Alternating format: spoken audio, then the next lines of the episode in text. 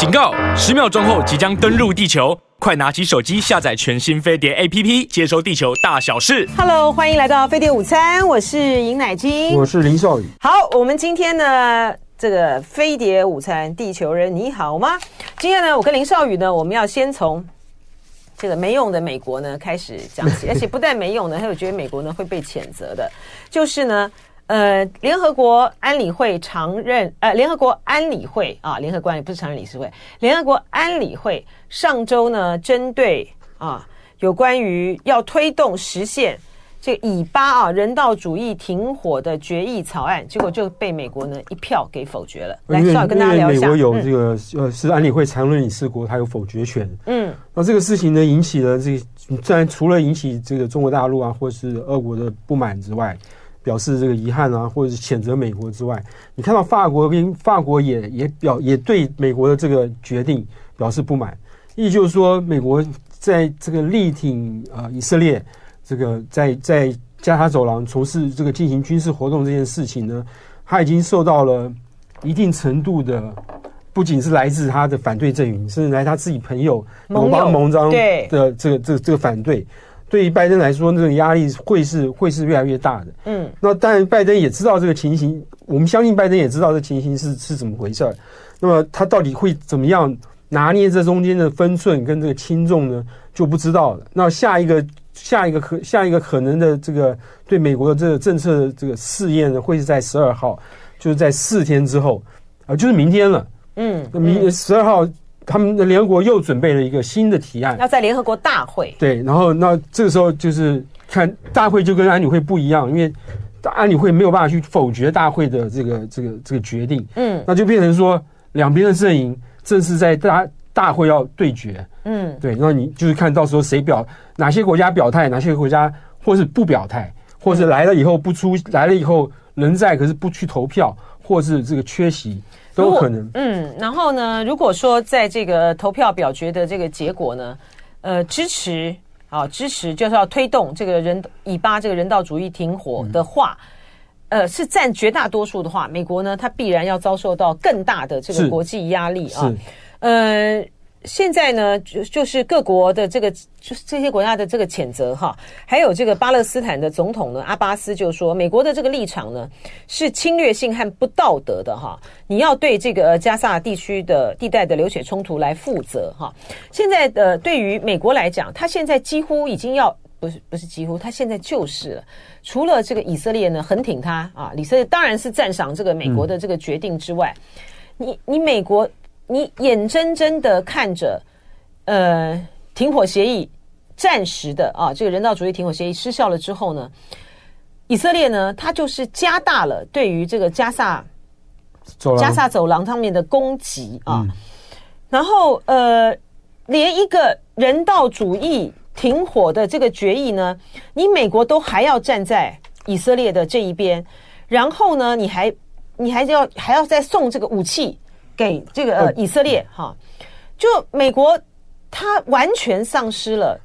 完全丧失了他去领导世界的这种所谓所谓的道德高地。我们本来知道，在国际政治里面，道德就是很虚伪的。可是你眼睁睁的看着这个加萨地区这么多的人啊，这么多的小孩，一万多人啊，然后来这样子惨烈的哈，被被啊这样的死亡。美国连这样子的一个决定都都没有办法投下赞成票，这美国还凭什么去领导这个世界啊？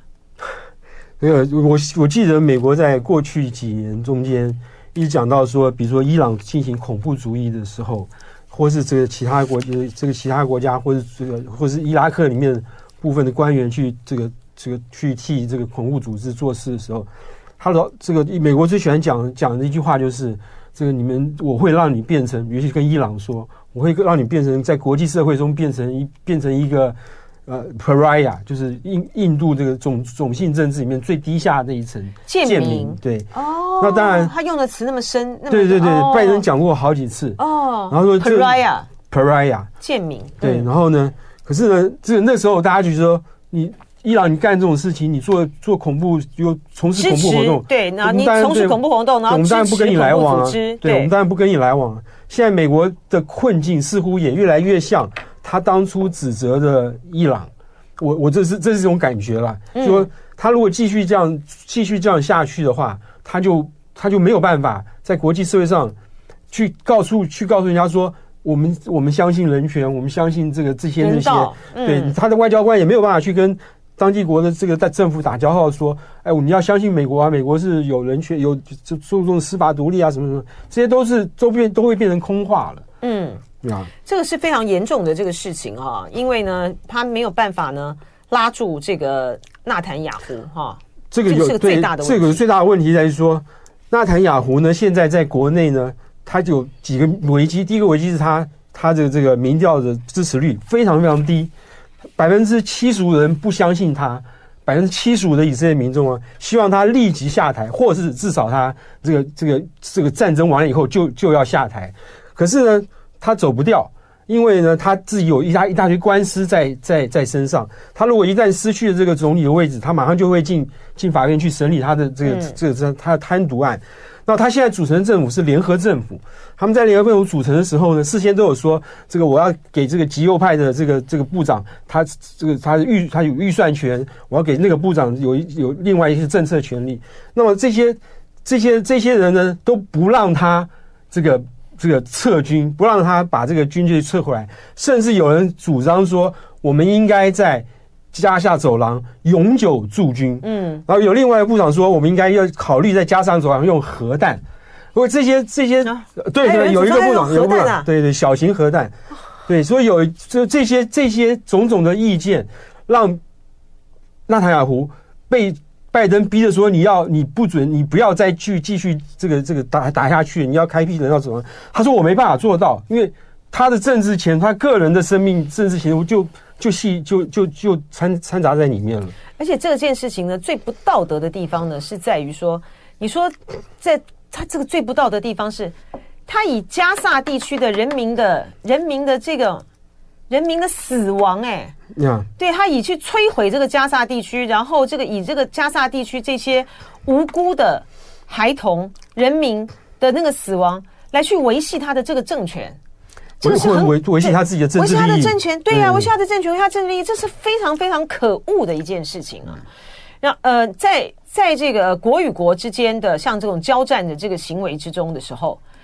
通常求和的这一方，或者说不是求和，而是说要求和平跟停战的人，都会被认为是投降派。啊，对，投降派觉得你是这个呃，觉得你是软弱的，哈，你是卖国贼，哈，你是呃，就是会被骂的很惨。可是那个是在两国交战的这种情形之下，我自己的这个国土，我自己的人民，在遭遇到这样子的一个些的重大的这个牺牲的这个时候，哈，这个是这是一种状态。现在这个在以巴这个以哈冲突的这个部分，你是牺牲加萨地区这些无辜的人呢？嗯哼哼哼，我觉得这样真的是最真的是最佳，真的是最佳一等啊。然后拜登所面对到的问题呢，还不止如此哈，他还要面对呢，他们在这个美国国内，他们这样子的对于就是那种反犹的啊，反犹太主义的声浪这个起来，同情同情这个呃加萨地区，同情这个巴勒斯坦，呃，谴责这个以色列的这个声浪呢，其实是越来越高了啊。最近呢，就发生就发生了宾州大学的校长、麻省理工学院的这个麻省的校长，还有这个哈佛的这个校长，三位校长呢被共被叫去国会听证，然后呢，在这个里面呢，因为他们的这个回答谈话哈，没有办法呢完全的去捍卫呃学生的这个言论的自由，然后用法律言辞闪烁，就到目前为止，宾大的。这个校长已经请辞了，呃，请辞，董事长也请辞了，对不对？呃，董事会的这个负责人，对。好，那个林少宇呢，在跟我们谈这个宾州大学的校长，然后哈佛大学的校长，以及麻省理工学院的这个校长到国会听证之前的时候，你说现在要怎么？你你就以巴的以巴以巴的问题有个症结，就是这个纳塔尔湖为了他自己的个人的政治利益，刚刚讲了嘛，政治前途，他们不肯下台。是。那么他们他们也讨论过。要怎么样才能把纳塔雅胡赶快的赶下来？第一个方法呢是对投不信任票，对对内阁投不信任案。然后呢，这个可是这个可是呢，这点牵涉到说，这个执政党就是现在两纳塔雅胡政党跟其他小党执政，纳坦雅胡的利库党呢，他这个他要他下来的声音有可以找到足够的票让他下来，可是呢找不到下来以后新的总理谁当，这没有人有把握能够筹组一个新的能够控制这个以色列这个二分之一这个席次之以上的这个政党来组、嗯嗯、来组合，那那。如果这样没有办法做到的话，你投这个新不信任案，没有解决问题，只解决了一半的问题。嗯嗯。然后第二个呢是就只好就加快这个那这个下一次选举的脚脚步。那最快是明年中中间的中，对，明年中的时候他会解渴望有可以合法的解散国会，重新再选举。所以就是对，所以就是没有没有没有立即的，对对对，就短期之内他没有任何的解决的方法。是是是，拜登这拜登这样子，拜登这样太逊了。对呀、啊，真的是，我觉得这个是，这个是他自己的重大危机啊。对，我就说你不要讲到选举，你不要讲到选举，呃，他现在他现在呢已经是岌岌可落后百分之，对，已经岌岌可危了。嗯、你这个在你你这样子的一个呃，你这样子的一个选择，你也造成这个美国的内部的那种那种。分裂，这分裂是越来越越来越强烈的哈。来谈一下这个宾州大学校长、哈佛大学校长及麻省理工学院校长到到国会去作证的事情。这要从这个这个很多就黑人黑人黑人的命也是命那个运动开始谈起。从那个运动之后呢，很多这个学校呢，这个这这个这整个校园的气氛就是大大气氛就是有比较多的师老师跟学生，他会比较同情或者比较支持黑人应该有。更这个更积极的维护他们自己的权利，那么这个这样子一个心态呢，也也蔓延到呃这次的以以哈以哈中冲突这些这个上面来，很多大学的很多呃很多大学里面，学生跟老师都是比较支持或同情巴勒斯坦人的处境或他们的遭遇的，因此他们虽然他们知道这次是那个哈马斯先动手先。先杀了一千多个人，又又掳走几百个人。可是呢，他们把这样的一个行为呢，或者巴勒斯坦人，或者是哈马斯这样的行为，就定义为这个是革命，是反攻过去他们几几年来或或数十年来承受的痛苦，用这样的方法去解释说，去为这些巴勒斯坦人，或是这个会为这个哈马斯的行为去去合理化。那这样子，这样子的气氛越越来越越来越严重。随着这个战事的升高呢，在校园里面，这个这个支持巴巴勒斯坦人的学生呢，以及支持以色列的学这个学生或老师呢，会有就开始产生一些对立跟冲突。那这次三个学校，哈佛、宾宾州、呃宾州大学跟那个 MIT，他们是三个这个闹闹事闹得比较严重的学校，所以他们才会被这个这个呃国会邀请去作证。这这是这个是这件事情的背景，嗯，然后他们要求去作证的是要针对就是校园内的所谓的反犹太主义的这个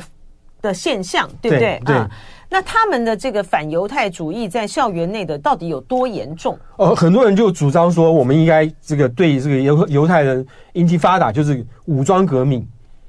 或是说呢，有人说这个喊的更烈，就是要让这个这个犹太人呢种族灭绝，这种话都都都都都喊出来了。哦、对，所以说那这种这个话呢，在校园里面，由校园的这学校的学生跟老师喊出这样子的口号。算不算是言论自由的一部分？嗯，嗯，嗯，这就是这次这个主要争执的焦点。嗯，就说你针对特定的族群，然后说要这个把他们种族灭绝，让他们血流成河，让他们赶出他们的家园。那当然这些话这个程度轻重程度不一。可是你当你说到种族灭绝的时候，当你说到武装抗暴的时候，这算不算？这算不算是种言论自由保护，或是大学里面言论自由？保护的保护的范围呢？嗯嗯，这是这是这次这个冲突听证会的重点。那听证会呢是由这个这再轮到呃共和党在纽约地区选出来一个众议员叫 Stephanie，他在询问的时候呢，他他就他就很呃用很技巧的方式要这个三个校长回答说，当你听当你这个听到这个校园里面有人主张或是呼吁这个要这个把犹太人种族灭绝的时候呢，这样子的言论。是不是违反了这个宾州大学，或是这个哈佛大学，或是 MIT 的这个这个行为准则？也是或是否？他要他回答是或否这样的一个简用简单简化的方法回答回答问题。然后这三个校长都不愿意用这种简单的方法回答说是或否。他说呢，如果说这个言论变成了行为的话，就是行动的话，那么那就可以构成呃是骚扰或是这个这个霸凌等等这种行为的话，那就那就这个违反了校规。嗯嗯。OK。然后呢，这个然后这个呃这个中原又问说，我是我是特别这个针对。犹太人种族灭绝这个事情是不是构成霸凌或是这个骚扰的这个这个违违反校规的行为呢？他说，那个校长就继续为用他的法律言辞，法律言辞说，如果说这个这个这个言辞言论变成行为的话呢，那就是，嗯嗯，可是他就不愿意说绕就对了，对对对，就是，然后他再问哈佛的校长，也是这个同样的回答，MIT 校长也是也是接近回答，因此这在在很多人。在很多这些大学的师生，或是这个校友，或是这个什么捐款主要的捐款人，他们的眼中看起来，这三个校长表现的是一无是处。嗯，就说你怎么会用一直一直用法律的言辞来去闪烁？对，模棱两可，模棱两可。对，他们模棱两可是，你怎么会？然后，所以宾州大学校长 McGill，他在这个当天晚上就收到。和来自学校的这个师生，来自这些这些不同团体的压力，要他辞职。那你更不要说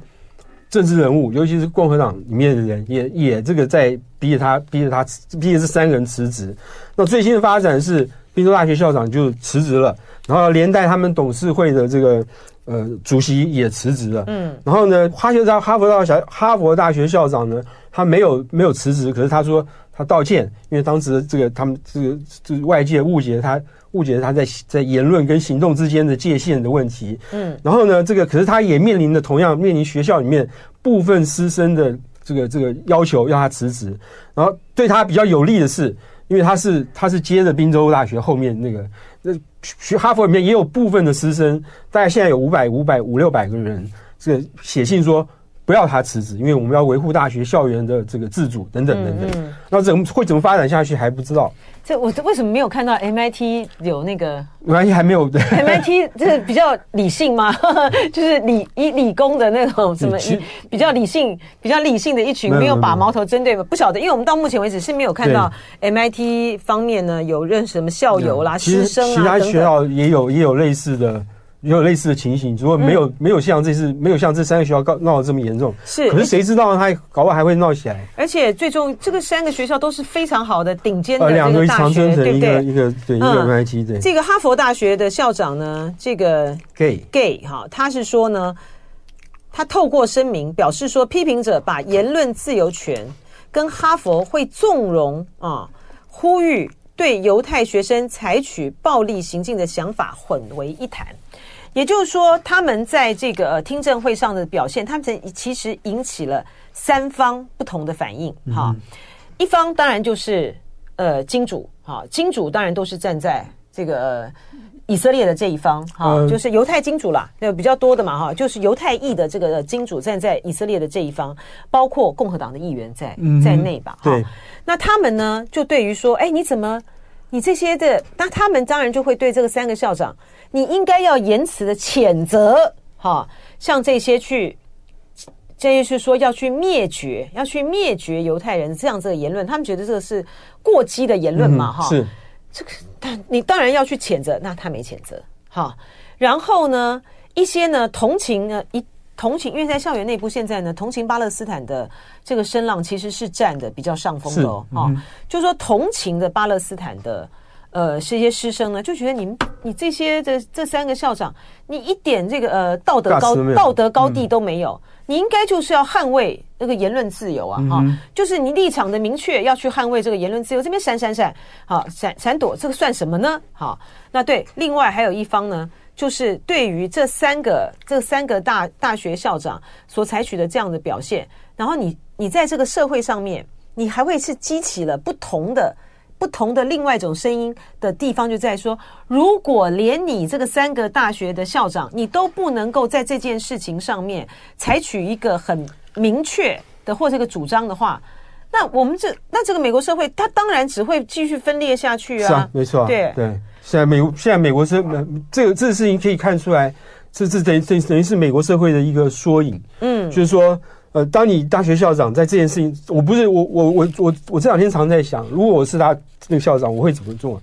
我我如果支持 A 方，我的假另外一方就会不满意。他们找不到找不到一个对对他来说，他闪烁其词或者他的模棱两可，也许是一个最好的不会把这个事情扩大的方法。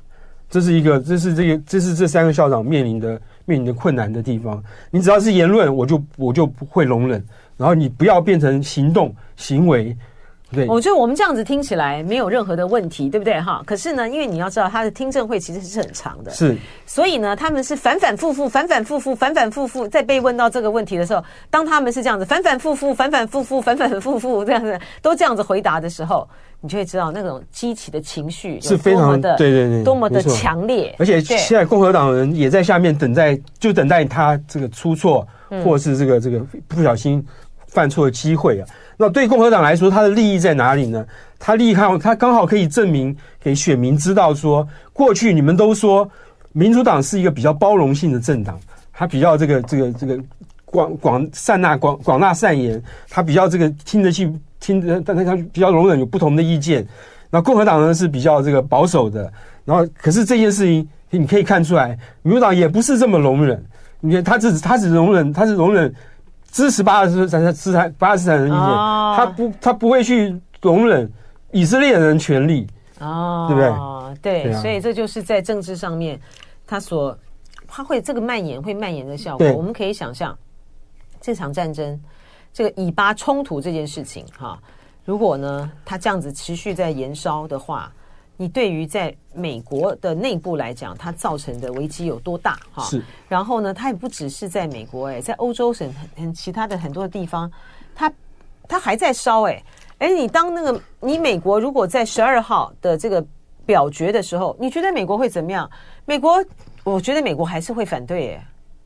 真的吗？我觉得还反对，难道他弃权吗？他去年表示纳塔尔胡，你就该下台了。是啊，对啊，所以你就觉得就是说他他应该做成的那个决定是弃权的话，嗯，不是比较符合现在的那个利益吗？是啊，是啊没错啊。对，可是我觉得美国可能还是会反对耶。是明天就一一一翻两。对呀、啊，这个美国真的是，明天就一翻两件事。我觉得真的是，这是我觉得他现在应该面临一个，就是这是一个关头了。嗯，他安理会那关过了，是因为他是安理会的成员，他有否决权。可是大会那关他就不不见得能够过了。美国如果在这个大会的这边投下的是弃权票的话，他有办法让他也没有办法让这个纳海雅胡下台呀。现在的僵局就在这里啊。但是他是不是就可以？那他他要强力介入啊，他要强力介入啊。他现在的做法不是这样，他还给他提供了武器呀。他可以让纳海雅胡这个庇护他到美国去，不会受审。之前就解决了，他想我是心头大患。你这简直是开玩笑，这个就这个就这个就更梦，这个就更天，这个就更这就更天方夜谭了。那还到美国搞不好更危险，那就更天方夜谭了。好，我们另外呢，接下来呢要讲一个啊，呃，就是内定啊，新加坡总理李光 李显龙的接班人，新加坡的副总理黄循财。他从五号开始呢，访问大陆四天啊，然后呢，他在呃八号呢结束了为期四天的呃访问这个中国的行程。他在北京的时候呢，接受新加坡联合早报。对联合早报访问的时候，他说了一句话，他说他说了一句，永远不要压住中国输。中国衰弱，他是说衰弱吗？对对对，不是输，对对，对，他压住是指下注哦，嗯嗯，对，不是把它压压住，嗯，是下注的意思。来跟大家谈一下，OK，这句话是这句话，其实我们看我我们看我看到这句话的时候觉得很熟悉，因为这句话呢，就是基本上就是拜登跟这个美国，呃，后来是中国中国中国方面也在也在一直在重复重复这句话，就是就是拜登这个这个说跟呃。在这个所以拜登还在当副总统的时候，他跟习近平说，对，可能习近平，习近平那时候到到这个美国去访问，对，那习近平那时候大家已经知道他是接班人了嘛，嗯，所以就很重视这个习近平来访，所以拜登亲自出出马出面，就带着他这到处到美国到处看。然后呢，拜登后来就跟这个他的幕僚，他他他跟他的幕僚透露说，他有跟习近平讲过一句话，这句话说呢，就永远不要去赌，不要去压。美国输，嗯啊，然后这句话呢被呃布林肯，等一下，等一下，他那个有一个背景的啦，哈、嗯，就是说在当时的这个情境之下，他为什么会讲出说永远不要压住美国输？因为那个时候呢，美国呢还是在深陷这个呃中东战争，以及呢他们还有这个金融风暴的这个危机。好，我们要来讲一下啊，这个呃李显李显龙的接班人啊，新加坡副总理还有这个财长呢。兼财长黄循财，他到呃去访问的时候啊，到中国去访问的时候啊，他在北京接受了新加坡联合早报的这个采访啊，他说了一句：“永远不要压住中国衰弱。”他的意思，他的讲的是说呢，中国经济。规模巨大啊，在这个先进制造业，还有这个绿色经济等不同领域呢，有很多的优势，而且还有如此巨大的市场。他认为啊，中国仍然是一个能为双边合作提供巨大机会的经济体啊。然后他讲这个永远不要压住这个中国衰弱。然后林少宇呢，再跟大家解释，就是说，其实这句话的原句本来是永远不。永远不要读美国书啊！那个这个是呢，拜登呢，他在当副总统的时候呢，他接待呢到美国访问的中国国家副主席习近平啊。那个时候的那个时候的这个时代环境大背景的时候，是美国呢。才才这个这个金融风暴的这个危机呢，在在喘息，这个在喘息过来，然后还在陷入，还在这个中东的呃这个战战争里面呢，没有办法抽身了。而中国呢，当时呢，它等于是等于是国际的这个等于是全球的救火队啊，之前还有欧债危机啊等等嘛啊，然后所以呢，美国呢。它那个时候呢，所显示出来的就是美国呢，似乎是在一个对走下坡，嗯，而且就在那个时候呢，全世界呢其实都是看的是只有 G two 啊，嗯，就是美国跟这个中国哈，所以这个是个大背景。那这个大背景的情形之下呢，拜登呢在接待这个习近平的时候呢，说了这么句“永远不要赌美国输”哈，嗯，然后这句话呢后来就呃被引用啊，然后呃这个第一个就是才这。第一个又再被拿出来讲的呢，就是拜登呢，呃，不，就是布林肯跟苏利文、跟杨洁篪还有王毅他们在阿拉斯加那场呢非常精彩的这个会谈。二零二一年三月十九号那一天，对，那天的时候呢，因为呢，杨洁篪就说了，说美国呢，你现在不要摆出一个教师爷、教师爷的姿态，对对对对。然后呢，我们如果你不要什么什么以实力为出为这个基础出发什么，对，现在吓唬不了中国人等等等等。那这个杨洁这个。呃，这个美美国讲完之后，没有这个布林肯跟苏利文其实没有想到杨洁篪会讲这么大的话，讲成这么大一场一段话。他们只是想说，本来这个会议会前双方这个公开讲讲就关门就就开始开会了。然后呢，呃，布林肯还是使得这个大家呢对，对于这个。呃杨洁篪那个教训啊，就是教训这个布林肯还有苏利文的那个谈话，哇，真的太这很经典了。对，没错 没错。然后那苏呃布林肯呢，这个听到这个杨洁篪讲完以后呢，记者已经往外走了，他赶快把记者叫回来，他就说开始说这这一段这个针对杨洁篪的这个发言，他就讲一大堆一段一大段话。我们其他先不讲，他这边就就在结论的时候，他就讲到说呢，他说呢。拜登当年去跟这个这个呃习近平会在美国见面的时候呢，曾经跟他说过说，去读美国书绝对不是一个好主意。OK，那么这个这个这句话呢，到现在为止都还是适用。嗯，还是说你们现在要读美国书也不是一个好主意。嗯，还跟中方去传达这样的一个讯息。对，然后呢，这句话呢，后来呢，在很多场合，布林肯在去演讲的时候都。都在结尾的时候都拿出这句话来，这个这个告诉告诉底下听讲的人，然后在官方场合上呢，这个呃呃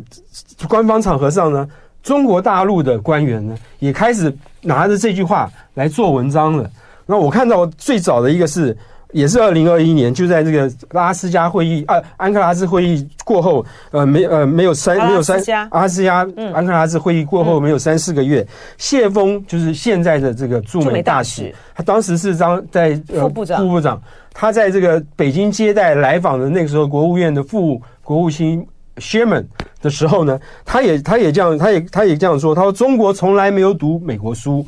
然后呢，更没有所谓的要削弱美国、取代美国的大战略，没有这些事，没有这些，没有这回事情。那同时，美国也不要赌中国输，更不要指望中国分裂崩溃、改其意志。嗯，说你不要想改变我的政权了。嗯、我们我我们从来也没有想要跟你要改变你的政权。对，就是我们没有赌美国输，那你们也不要赌中国输，对，对不对？然后呢，最近一次这句话又重回到我们耳边呢，是。习近平跟拜登这一次九月二，就是呃上个月拜习会，拜习会在这个旧金山拜习会，习近平在这个那个那个跟那个这个美国企业界这个讲这个参会的场合，他说呢，中国从不读美国书，也从不干涉美国内政，也无意挑战和取代美国，乐见这个。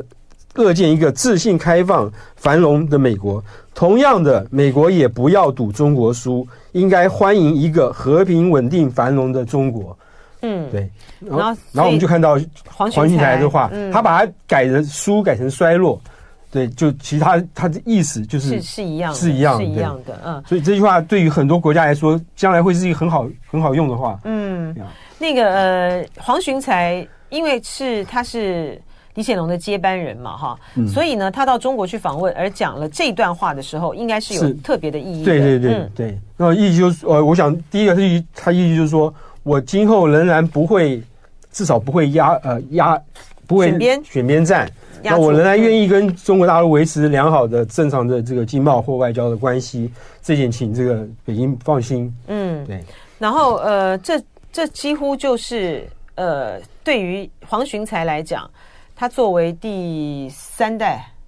三代半嘛，三代半的接班人，他们是好像讲三代，第三代，第三代，第三代的这个接班人，他是一个很重大的一个考验了哈。因为呢，在嗯李光耀哈李显龙这个时代的时候呢，呃，李新加坡呢以这个能够在中美两大国之间哈扮演一个沟通者或者是平衡者的这个角色。而这个李显龙呢，曾经有一度啊，在有关于当美国呢，就是在立场上面呢，较为倾向于美国的时候啊，中国方面呢就扣住了啊，其实等于像是扣住了啊，呃，星光部队在香港的，呃不呃，星光部队这。经过香港的时候，经过香港的时候。的战车，对，他就说就扣住了，对，哈，